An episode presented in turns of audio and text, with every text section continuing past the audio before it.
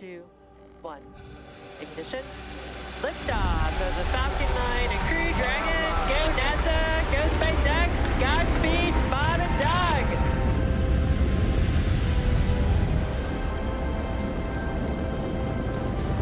On behalf of the entire launch team, thanks for flying with Falcon 9 today. We hope you enjoyed the ride and wish you a great mission.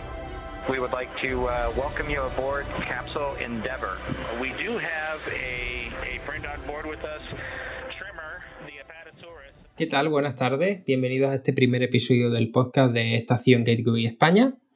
Y hoy tenemos diversidad de temas de los cuales vamos a hablar. Estamos acompañados, como siempre, de Miguel y Retribution, nuestros compañeros habituales.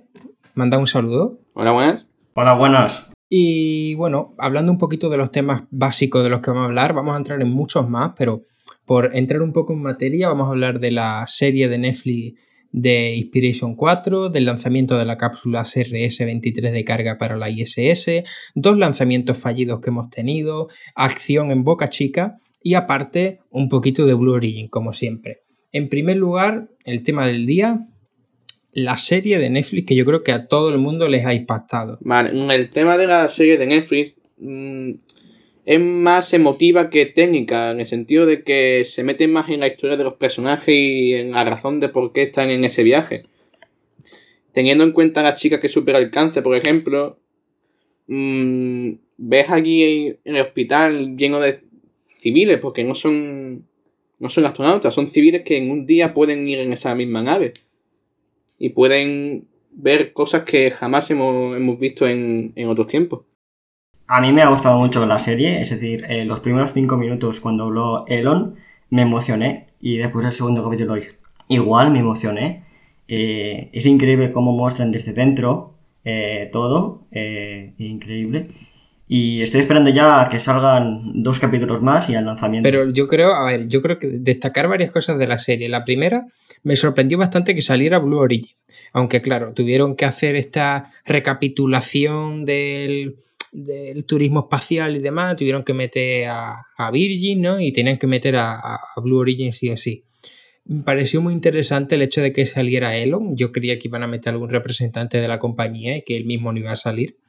Y aparte me pareció muy impactante varios momentos. El primero, el marido de la mujer que eh, murió en el accidente del transbordador. Ese momento me pareció clave porque era algo que personalmente yo no tenía ni idea, o sea, ni de quién era él, ni de que él trabajaba para la NASA y demás.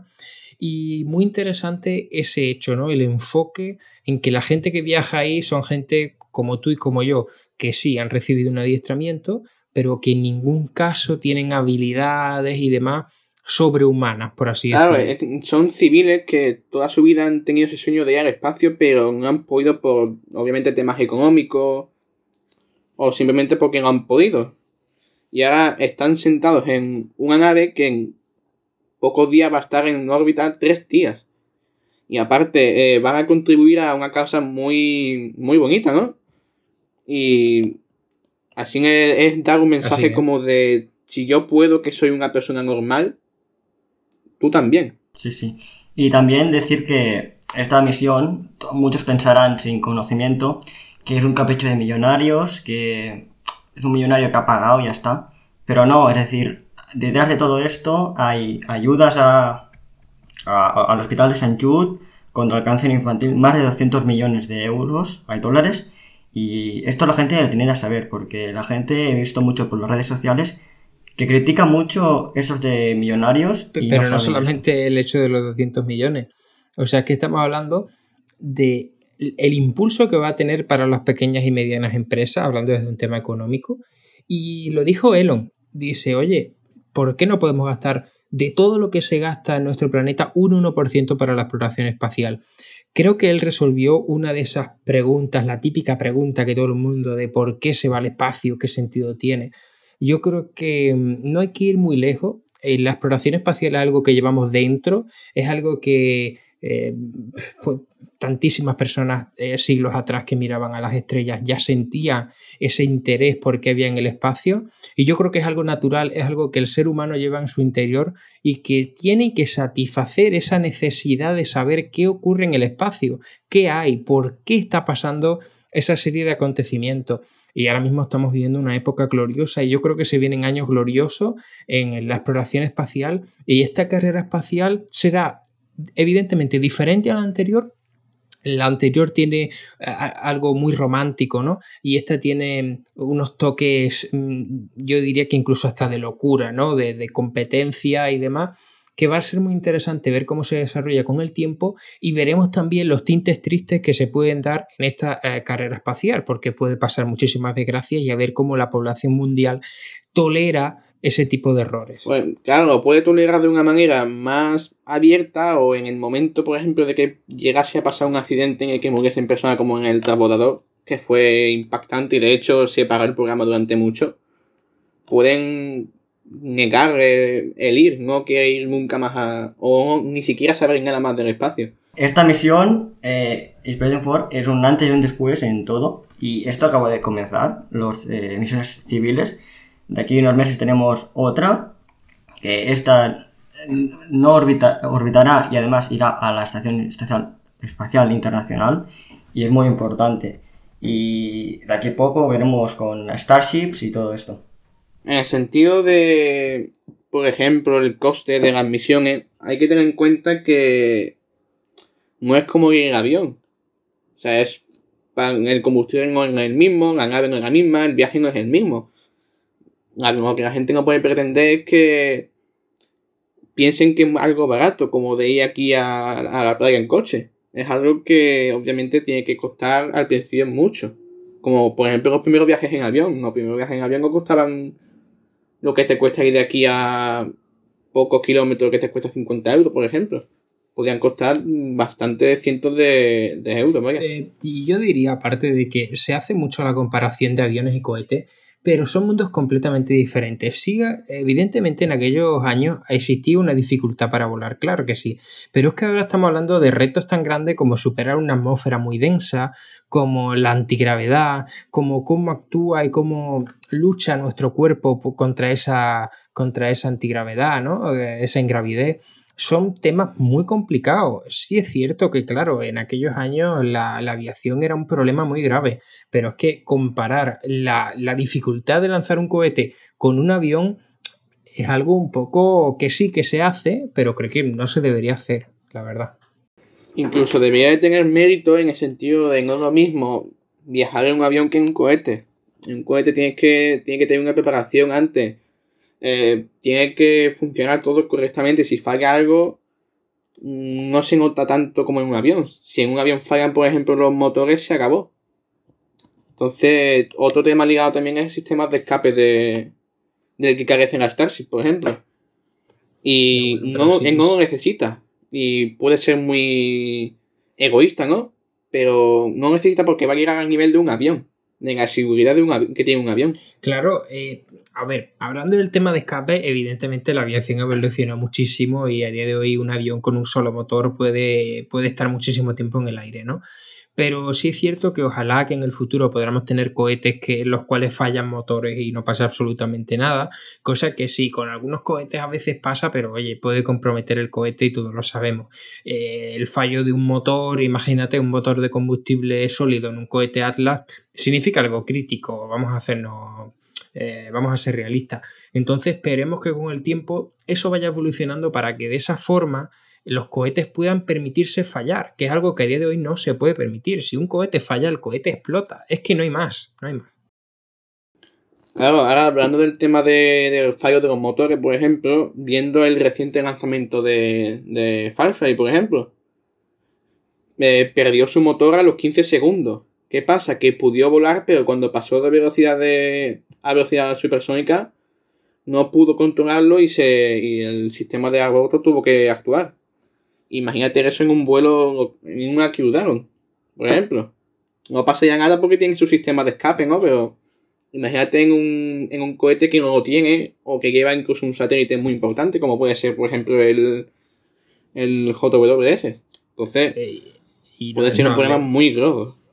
Y hablemos también de Astra, ¿no? De, esa ese calibrado que hizo, ¿no? Bueno, para quien no lo sepa, Astra lanzó hace poco su, un vuelo más con el objetivo de la órbita y lo que le pasó fue sencillo, uno de los motores no encendió, tuvo un fallo y eso hizo que el cohete despegara lateralmente, pero que al final entre comillas, pudiera corregir y despegar para finalmente, yo creo que sí que activaron el sistema de, de autodestrucción, por así decirlo, y el cohete al final se quedó ahí orbitando y al final cayó y demás. Son dos lanzamientos que, oye, son muy curiosos. El, de, el primero de que he hablado eh, Retribution le teníamos muchísimas ganas. Eh, algunos estuvieron hasta muy tarde esperando para ver ese lanzamiento. Y cuidado porque estos lanzamientos nos ponen los pies en el suelo y nos recuerdan lo difícil que es lanzar un cohete, porque estamos acostumbrados a la Soyuz, a SpaceX, a ULA, que no cometen un fallo. El 99% de las veces siempre sale todo absolutamente bien y cuidado porque estamos lanzando cohetes y estas cosas fallan. Y mañana puede fallar un Falcon 9. ¿Sería raro? Sí, pero puede fallar. Estamos hablando de cosas muy complejas. Y nos estamos metiendo en un ambiente de seguridad, de los cohetes no fallan, que estas pequeñas empresas nos están recordando realmente lo que se está haciendo y la dificultad que tiene lo que está haciendo empresas como ULA, SpaceX o Roscosmos que llevan ahí con sus Soyuz más años que Pedro el, Pica Piedra empujando al coche. Y, fue increíble eh, el lanzamiento de Astra, cómo cuando se desvió, eh, el sistema que tiene fue increíble cómo lo manejó y después subió para arriba, ¿no? Después se tuvo que activar el sistema de determinación de vuelo, pero fue increíble estos sistemas y cada vez eh, pues hay más seguridad y se vio con eso, ¿no? Claro, y el tema, ahora que yo recuerdo, en el lanzamiento de Firefly, el motor que falló intentó volver a encenderse y ese es un tema también en los motores de los cohetes que también hay que tener en cuenta, en la capacidad que tiene de volver a encenderse, que lo estamos viendo prácticamente con el tema de, de la Starship de los lanzamientos de la SN8, 9 y 10, por ejemplo. La capacidad que tiene de apagarse y en pocos segundos volver a encenderse. Eso es impresionante. Eh, y no olvidemos, bueno, lo que está pasando en Boca Chica con, con el B4 y el S20, pero es impresionante estos sistemas cómo son capaces de entender en qué situación está el cohete y tomar una acción en ese momento, ¿no? Eh, lo vamos a ver con la Starship y lo vamos a ver con cohetes de nueva generación que se van a ir desarrollando, cómo esos ordenadores son capaces, como por ejemplo tenemos en el Falcon 9, de decidir un minuto antes si despega o no despega. Em, eso al final es seguridad. Y el hecho de que NASA sepa de que los cohetes tienen eso da una fiabilidad tremenda porque es capaz de interpretar los datos y decir, oye, aquí se tira o aquí no se tira, yo aquí no me la juego, vamos a ir a seguro. ¿Recordáis aquella época que pasó en la que SpaceX empezó a abortar un montón de lanzamientos siempre a última hora? Sí, con el tema del lanzamiento de, del... ¿Cómo se le llamaba el lanzamiento de Starlink? El maldito, el... Porque falló, bueno, no falló, abortaron tanto que ya casi ni se sabía por qué, si por tiempo sí por temas de combustible o de motores.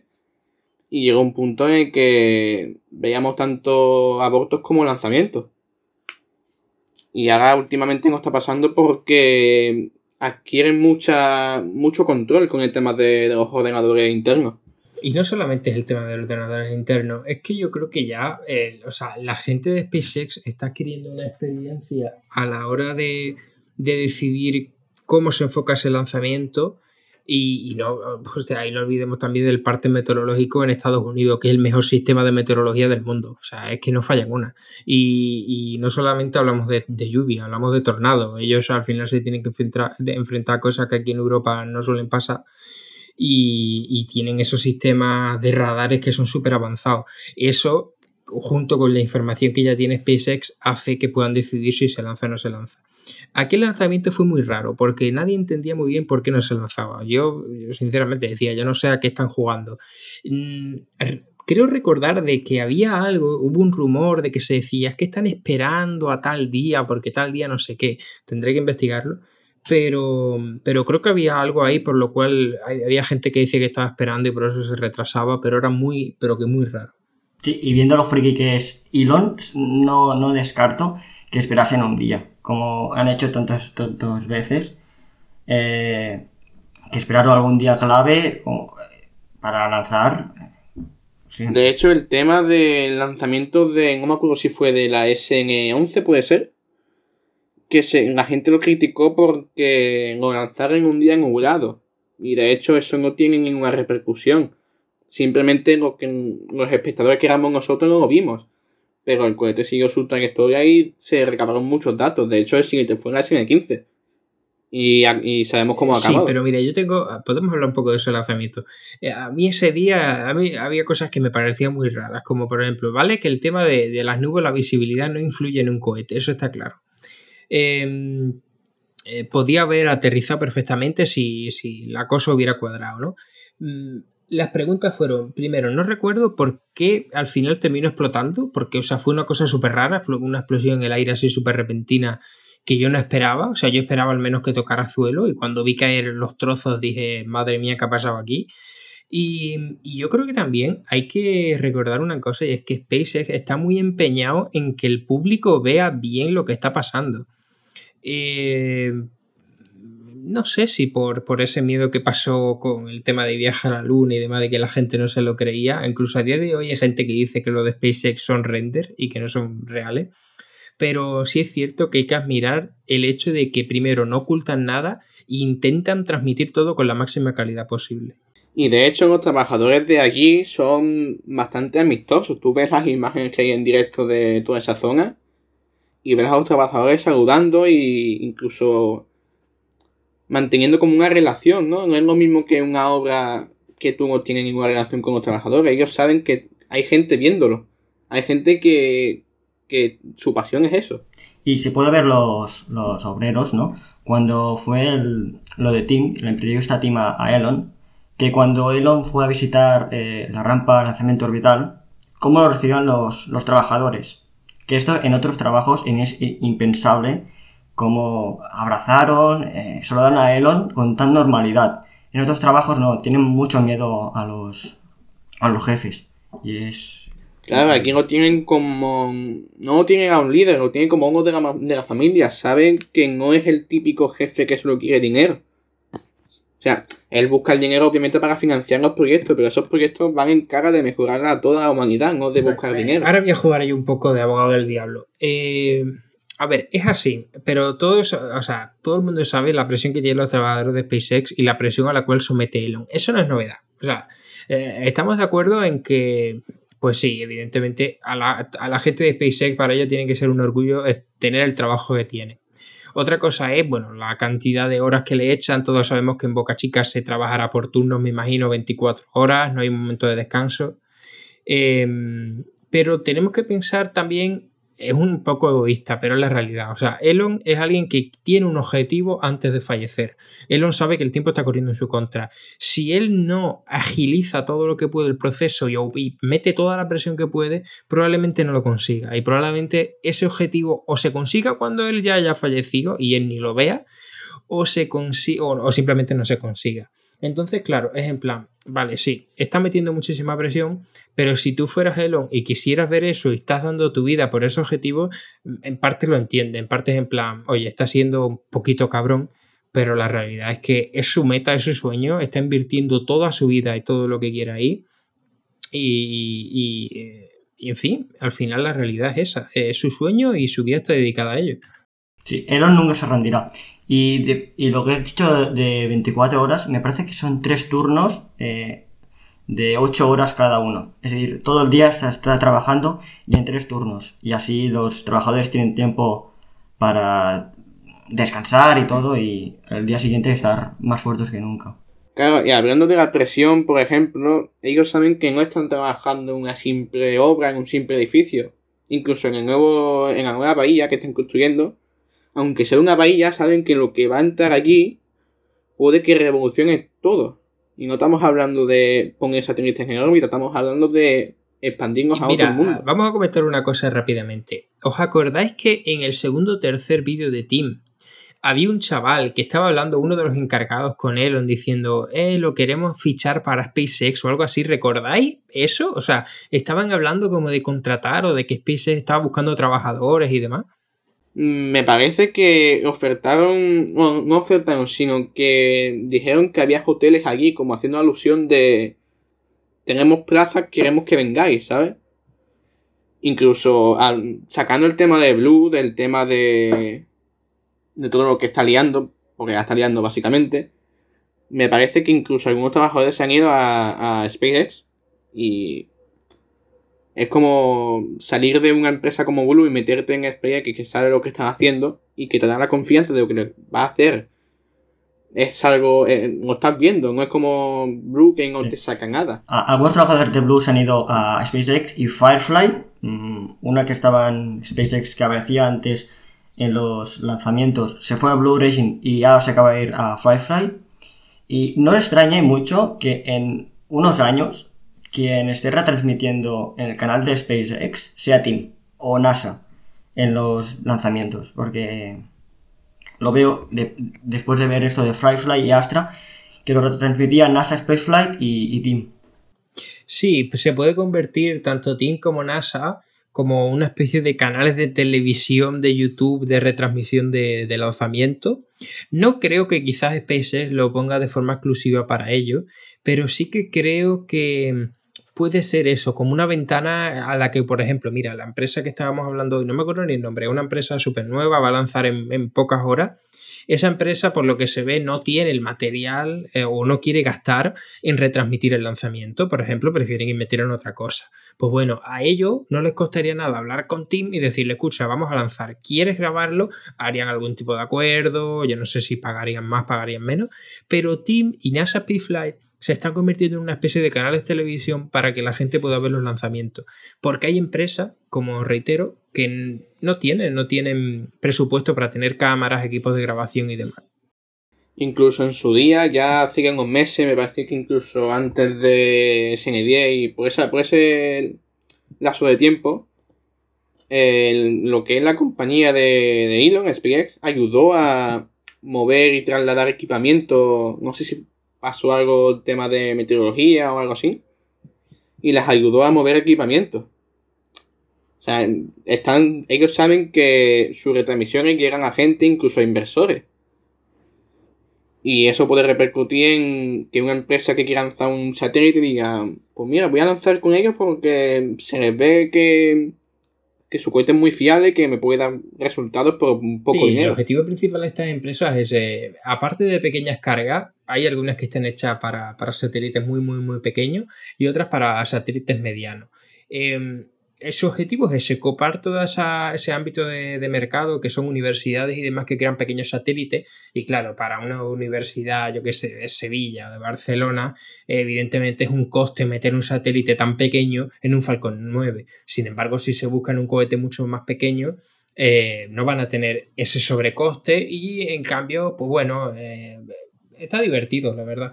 Eh, al final SpaceX se quedará para lanzar cargas muy grandes eh, aunque ya hemos visto que ha lanzado a veces carguitas medianas, bastantes satélites, pero lo importante es eso, que se abre una nueva ventana, que estas empresas van a buscar un nicho de mercado de satélites pequeños, satélites que cada vez son más pequeños y eso se puede decir que ayuda a la basura espacial, el, espacio va a estar un pelín más despejado, pero, pero con una posición de, de enjambre, o sea, van a haber tantos que va a ser, va a ser una auténtica locura. Y ahora, hablando del tema de las cargas pequeñas, de satélite de nanosatélite, se puede incluso decir, ¿qué pasaría si SpaceX se decidiera ahora a sacar un lanzador pequeño, como el Falcon 1, incluso a reflotarlo? Diría de que reflotarlo no porque pasa, por ejemplo, como con los aviones de combate, retomar la construcción puede ser mucho más caro que hacer uno nuevo. Entonces, ¿qué pasaría si incluso llegasen a comprar una empresa de lanzadores pequeños? Como puede ser Rocket Lab. O no comprarla, sino afiliarse. Sí, y eh, ahora que estamos hablando de, carga, e, es de risa eh, el, antiguo, eh, antiguo vuelo de New Shepard, el 17, me parece, dijeron que transportaban carga. Y es de risa. decían, esta misión es de carga y el vuelo de New Shepard es súper vital. Yo, a ver, yo personalmente lo veo complicado. Yo creo que ellos van, van a lo grande, van a, por objetivos mucho más grandes y ellos saben que, en el río grande tienen que haber peces pequeños. O sea, SpaceX no se puede sostener ahí si no hay un montón de empresas pequeñas que, en fin, están alrededor y están viviendo de esas virutas que va dejando SpaceX, por así decirlo, o otras empresas, no solamente eh, SpaceX pero creo que no es un nicho de mercado en el cual a ellos les interesa ahora mismo. Están muy centrados en la Starship. Ellos saben que cuando tengan la Starship van a poder lanzar cargas, pero, pero, y terrible. O sea, se van a poder hacer satélites de tamaño inmenso. Y a ver si no nos vamos con el tema este de la publicidad espacial, que aunque muchos digan por Twitter que no tienen ni, ni pajoreta idea, que, hay que hacer un satélite muy grande para que se vea desde la Tierra, oye, la idea no es que se vea desde la Tierra, la idea es que haya una cámara y retransmita y eso se emita en directo y la gente lo pueda ver. Que sí que es un poco chorra, pero ya te digo yo que si se hace funciona. Y hay mucha gente y muchas marcas que se van a pelear por decir mi empresa es de las primeras empresas que están publicitadas en el espacio el mercado funciona así, la publicidad funciona así, y le guste más a la gente le guste menos. Y hablando también del tema de las variantes de la Starship, puede haber una variante que todo lo que es toda la bodega de carga pueda ser un satélite. O sea, que se desprenda lo que es la parte de la bodega de carga que todo un satélite. Puede ser un, un satélite muy masivo. O sea, hablamos de unas proporciones muy grandes. Y ya no hablamos de los satélites, puede ser una variante Incluso para recoger basura espacial le puedes equipar un brazo, que obviamente no es tan desarrollo, pero es una posibilidad. Eh, a ver, yo lo, de la idea de separar la vía de carga, yo lo veo muy difícil. Es como esto que. ¿Habéis visto los renders? Esto que era como una, un sistema de escape en la cual la parte de los pasajeros se separa, se separa de la otra parte de la Starship. Eso yo, sinceramente, lo veo imposible. O sea, la Starship tiene dos módulos y esos dos módulos son irrompibles porque están fabricados para ir unidos.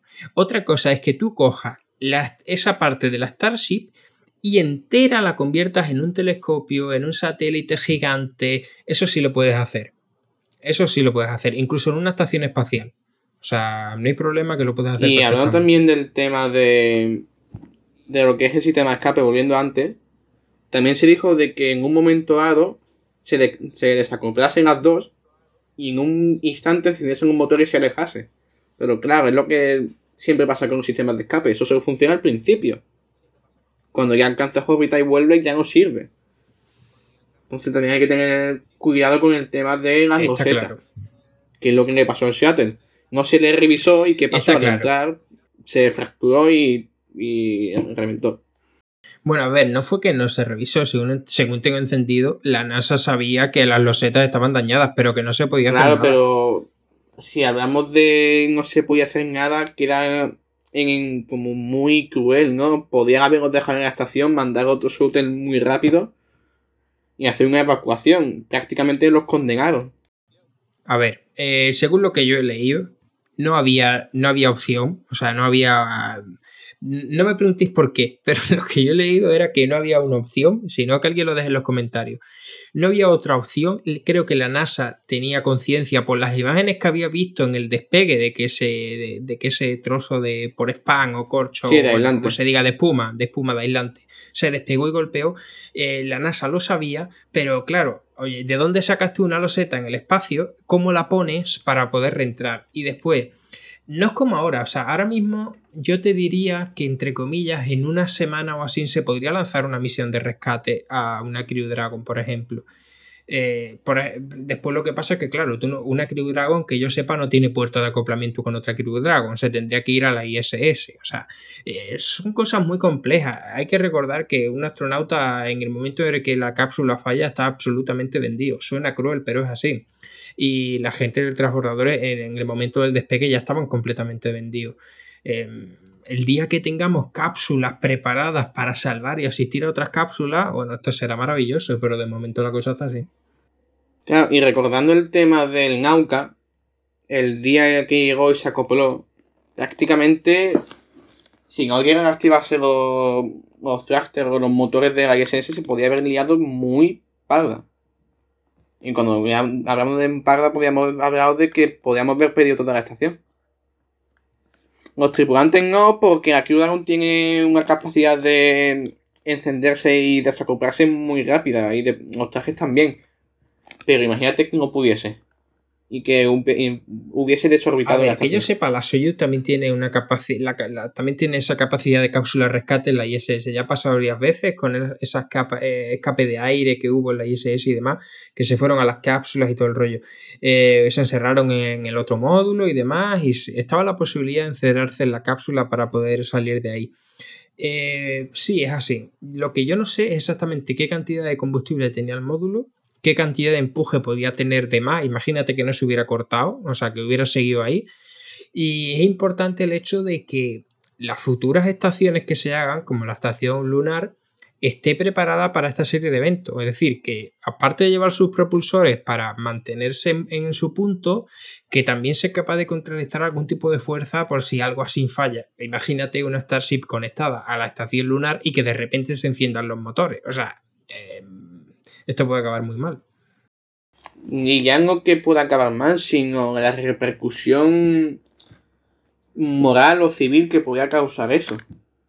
Porque si recordamos el Shuttle, cuando pasó esa tragedia que tanto recordamos, mm, la gente se quedó muy consternada. De hecho, se ven imágenes de la familia en, el, en lo que es las gradas de, para verlo, que no, no le, no le cabía el alma, ¿sabes? Es que eso fue tremendo. O sea, que yo diría que hay pocas imágenes tan impactantes como esa. ¿no? Y de hecho, se fueron, porque se veía que en, las imágenes se veía que se iban. Y no sabía que, no sabían qué hacer, andaban porque no sé ni cómo se, no se desmayaron. a ver, son situaciones tremendas, ¿no? Eh, aparte de, de, imagínate tú la tensión del momento, el ver cómo el cohete despega, tú decir, vale, está en el aire ya, la cosa va mejor y de repente explotan el aire, ¿no? Y ver que las personas que tú quieres están ahí dentro. Eh, son situaciones tremendas. Eh, y por eso digo que si en aquel momento tuvo el impacto que tuvo, recordemos también ya el Apolo 13, lo que pasó con, la gente, cómo se alteró, imaginémonos la reacción que puede tener una sociedad como la día de hoy, la cual no se acepta nada malo, no se acepta ninguna desgracia, porque, mm, en fin, todos sabemos la, piel de, cristal y, el, y, demás, y la piel fina que tiene la gente, ¿no? Em, y por eso digo que cuidado con la Starship, cuidado con esta carrera espacial, que se está yendo muy rápido, se está haciendo las cosas muy bien, pero se está yendo muy rápido y a ver si no tenemos más de un grupo organizado quejándose para que la carrera espacial se pare porque se está matando gente y ya incluso, ya en organizaciones, sino de que puede llegar la posibilidad de que todo lo que es el programa Starship se quede en, algo en el olvido. Ya, ya no, no queden en el olvido, sino que sea algo que haya pasado de algo tan importante como lo es ahora, incluso que se pueda cancelar el proyecto y, se acabó. Y hablando, hablando del tema Starship, hay que, por últimamente, hay que, por último hay que hablar de, de qué está pasando en Boca Chica. Y es que tenemos al B4 en la plataforma de lanzamiento y tenemos al S20 casi listo ya para bueno, realizar una serie de test y demás y ser montado y, para adelante. A ver qué, qué opinas, Retribution. Mm, yo creo que en esta semana ya no, porque si no recuerdo mal, en los fines de semana ya no. No es que no trabajen, sino que no hacen pruebas. Pero el lunes o el martes de la siguiente semana podemos tener ya prácticamente un fuego estático del B4, ¿eh?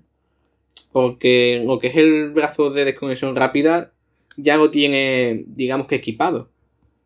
El que no está completo es el de la S20 y no necesita ahora porque ahora tiene temas de los Z, revisar todo y no es tan el B4 no necesita tanto como para hacer un fuego estático con que le llegue, digamos, el combustible y sea capaz de, de hacerlo, no necesita nada. Sí, pero yo creo que esa semana, mm, la semana que viene, un fuego estático no creo, ¿eh? En mi opinión, en mi opinión. Creo que un test sí, sí lo harán. Pero la duda que tengo es que cuando hagan Static Fire, ¿harán todos los motores juntos? ¿O primero irán con uno, después con los, los los que se mueven y después todos juntos, es la gran duda. Yo creo que lo harán todos juntos porque no tiene sentido hacerlo, por ejemplo, con el anillo interno y después con el externo, si a gastar combustible. Y si recordamos algo que no es relevante pero no lo tenemos en cuenta, que son los brazos de, captura. Y nos quieren probar con el próximo prototipo, que es el BN5, y de hecho ya... Es de lo más interesante. Y aparte, otra novedad que yo personalmente me he dado cuenta ayer son esa especie de apéndices que ha puesto para, en teoría, frenar un poco más el booster. O sea, al parecer no solamente tiene la rejilla, sino que tiene como cuatro cavidades en las cuales entraría el aire para frenar el booster. Parecido a lo que tiene Blue Origin, aunque no quiero decir nada, pero sí que es parecido. O sea, Blue Origin no utiliza rejillas, utiliza esas cavidades para, para eh, frenar el booster.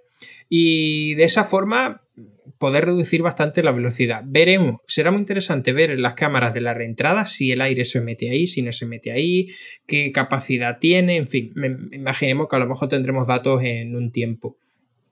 Eh, al Veno 5, como has contado, que lo cazarán al vuelo, eh, creo que es muy pronto el Veno 5. Eh, sí, han logrado mucha precisión con el Falcon 9, pero creo que es muy arriesgado el Veno 5 ya a de unas, porque la torre se puede romper. A ver, no solamente que la... A ver, lo de la que la torre se rompa yo lo veo más complicado. O sea, no sé exactamente eh, a ver, estamos hablando que el booster cuando haga la reentrada va a tener combustible, sí, pero no va a tener la misma cantidad de combustible que en el despegue. Lo que yo más temo es eso, ¿no? Es una explosión, es que pueda dañar a la base de la torre.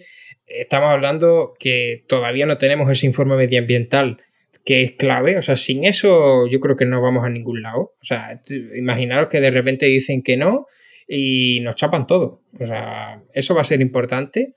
Y no solamente el informe medioambiental, sino el hecho de que SpaceX sabe que si coge, aunque le den el sí, y revienta una Starship completa en la plataforma de lanzamiento, eso va a ser una catástrofe, o sea, todo el mundo lo sabemos.